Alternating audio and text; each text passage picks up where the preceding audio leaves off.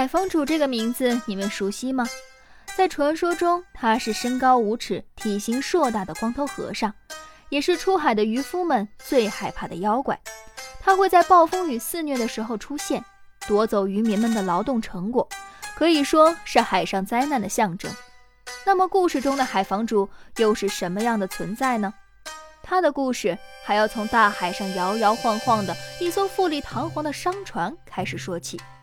镜头拉近，这艘开往江户的船上不多不少的聚集了八个人，除了一个看上去不仅不太聪明，还没有什么用的靓仔外，另外七人都参与进了这个故事。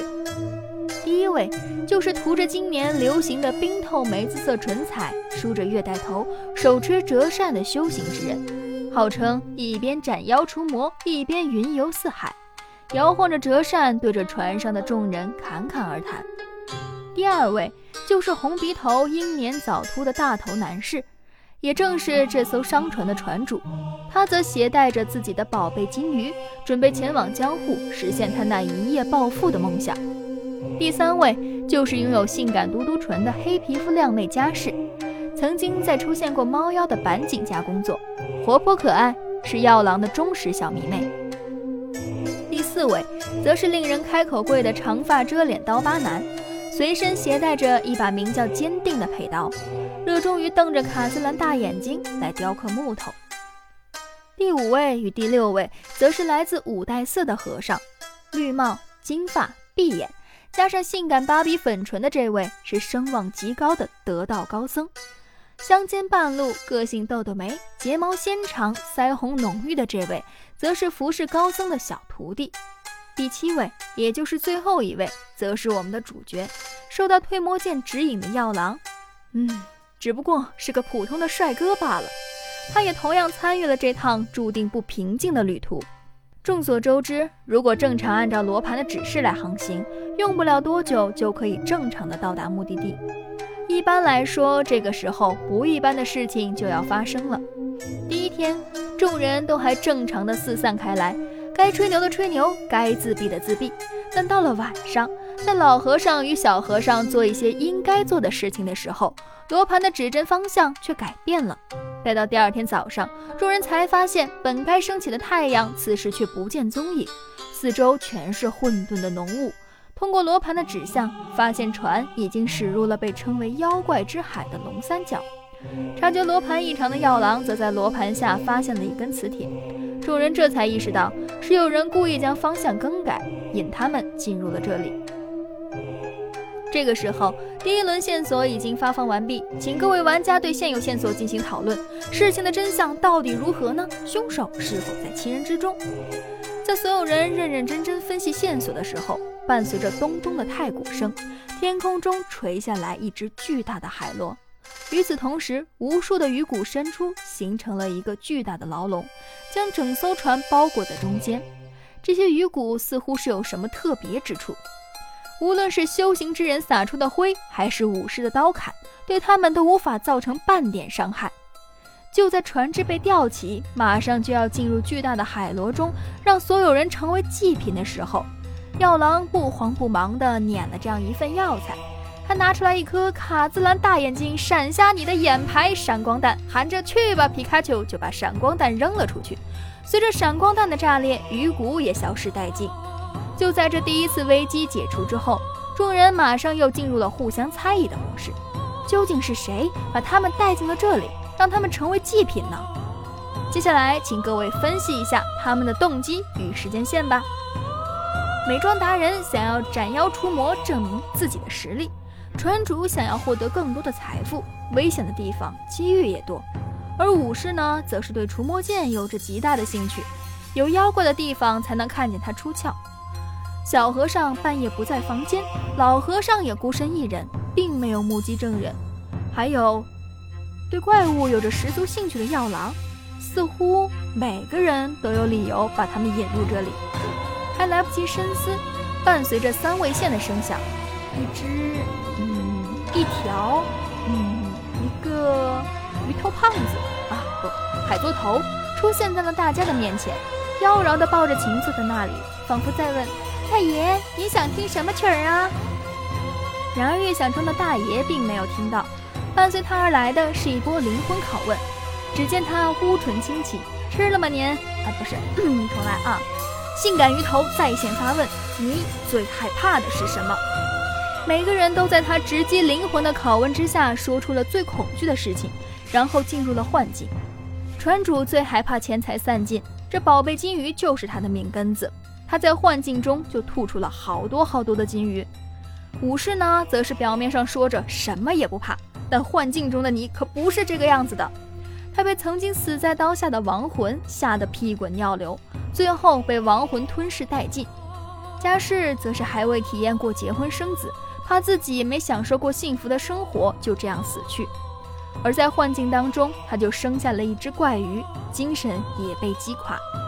美妆达人说自己害怕馒头，但是没有人知道他的幻境到底是什么，只看见他从一脸幸福变得想要孕吐。而我们的普通帅哥药郎，则是害怕这个世界上没有形、真、理的存在。在幻境中，药郎则是自身消散。或许药郎存在的意义，就是因为行真理。而到了妖娆的小和尚，他最怕的则是他服侍的这位高僧。他觉得老和尚非常奇怪，在半夜偷偷调整罗盘。事已至此，案子也破了。老和尚估计也没有想到，明明说好是一个阵营的，你却偷偷卖了我。等到了老和尚这里，他也解释了为何要上船，他的目的地。就是这片海域，他最恐惧的就是妖怪之海的罪魁祸首——妹妹五十年前乘坐的独木舟。得到所有人答案的性感鱼头觉得这些人真下饭呢，打了个饱嗝就离开了这里。这时候，船内响起了锁链的声音，老和尚吓得瑟瑟发抖。天空中出现了一只诡异的巨木，原本用来养金鱼的池子变得一片血红。五十年前的独木舟也被锁链吊着，从池中缓缓升起，隐约还能听到女人的指甲挠木头的声音。药郎则拿出了退魔剑，表示想要知道故事的真与理，并且让怪物的形现身。这时候，老和尚开始解释，或许是五十年前自己的妹妹阿庸代替自己坐上了独木舟，孤身一人前往这片海域，成为祭品。是他的怨恨导致了如今的样子。美妆达人表示，高僧说的对呀。但是家世心思细腻，发现除魔剑冷漠点 GPG，这也表示怪物的真并不是如此。既然现场出现了分歧，也没有办法接着往下分析，那么只好再开启新一轮的搜证了。众人决定打开独木舟一探究竟。但是几个小废物一二一了半天，也没有打开了独木舟。这个时候，我们的普通帅哥药郎就要展开他的贴膜大法了，还得是普通帅哥，还得是贴膜大法。独木舟很快就被他打开了。随着独木舟打开的，还有老和尚的回忆。这位得道高僧从小父母双亡，只有一个相差五岁的妹妹与自己相依为命，两个人就这样生活在小岛上。就是这样，两个人在形影不离的生活中暗生情愫。到十五岁时。哥哥按照规定皈依佛门，两个人就这样被分开了。哥哥凭借坚强的意志熬过了艰苦的修行，但是却克制不住他内心的欲望，脑海之中总是有与妹妹行鱼水之欢的画面。但是作为僧人，这样的想法令他害怕，让他想要逃避。也就是这样，他一直在欲望与恐惧之中挣扎度日。而妹妹阿庸对哥哥也抱有同样的感情。到这里。老和尚才终于承认自己六根不净，不仅对妹妹有那样的欲望，甚至想把妹妹一直留在身边。唉，这又是一个经典的德国骨科的故事啊！在场的人听完老和尚的诉说，都感觉心情十分的复杂。但这个故事依旧没有交代妹妹为何会进入独木舟。原来，曾经的龙三角也并不是妖怪之海，但在那个时候，龙三角已经有许多人会在此遇难。当时恰逢老和尚修行的第五个年头，他收到岛上的来信，岛民们希望他可以成为镇海的人柱，牺牲自己平息海神的愤怒。他作为一位僧人，是无法拒绝这样的请求的。出于僧人的义务和对不伦恋情的逃避，他决定成为镇海人柱。村民们呢，也为他打造了一个华丽非常的独木舟。而就在此时，他与妹妹重逢了。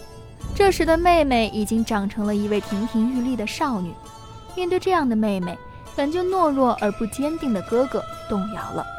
他根本做不到这样孤独的一个人在海上死去。然而启程的时间就快到了，妹妹阿庸却突然温柔地向哥哥请求，由他来代替哥哥出海，成为镇海人柱。哥哥原本想着，两人要不就一起乘上独木舟，在人世间无法白头偕老，在海上共同漂泊也是好的。但是这个人太懦弱了，他根本不敢踏上那个华丽非常的独木舟。他逃离了起航的现场。还欺骗妹妹说会自我了断，来世我们兄妹再相见。就这样，贪生怕死的哥哥活了下来，带着内心的愧疚，不断刻苦修行，最终成为了现在声望极高的得道高僧。你以为故事到这里就真的结束了吗？啊，并没有。机智如我们的普通帅哥贴膜 boy 药郎先生。一眼就看穿了这片海上的怪物，并非是妹妹阿庸的怨念。妹妹早已成佛，化为这片海上怪物的，并非她的怨念，而是哥哥内心的恐惧。从一点点的愧疚，变为老和尚也无法控制的物怪。而老和尚也并不是自己口中的伟大之人。当初在听到妹妹愿意代替自己乘上独木舟的时候，他的内心是十分窃喜的，甚至在想。怎么会有这么傻的人，愿意代替自己去死？时隔五十年，当年的窃喜、愧疚、恐惧，化为了如今的物怪。连那个妖娆的胖头鱼，都是为了掩盖内心恐惧而幻化的分身。然而，就是这样的一个人，利用了善良的妹妹的感情，却依旧被妹妹真心的爱着。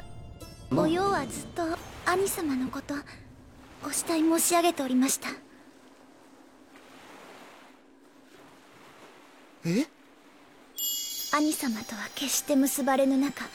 ならば他の誰とも結ばれぬうちに私は御仏のもとへ参ります。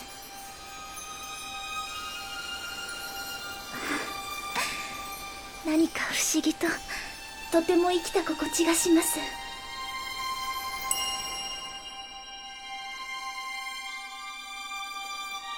直到此刻，他才意识到这份爱是如此的纯真。但是他却为了掩盖自己的行为，阴暗地想着妹妹会怨怼自己。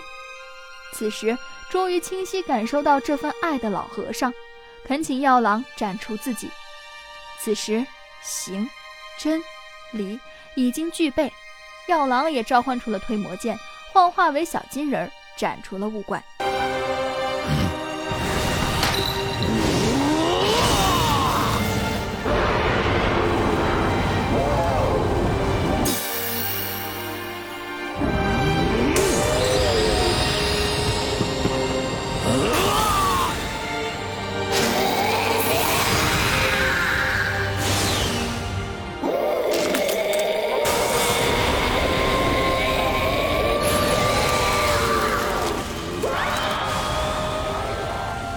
此时，大雾散去，巨瞳隐退，束缚着过往的锁链尽数碎裂。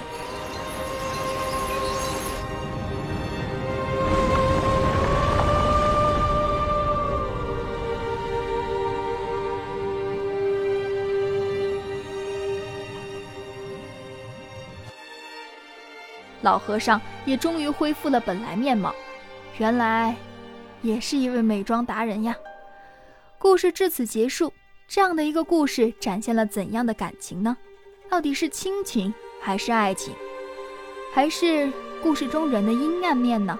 内心的自私、懦弱与恐惧。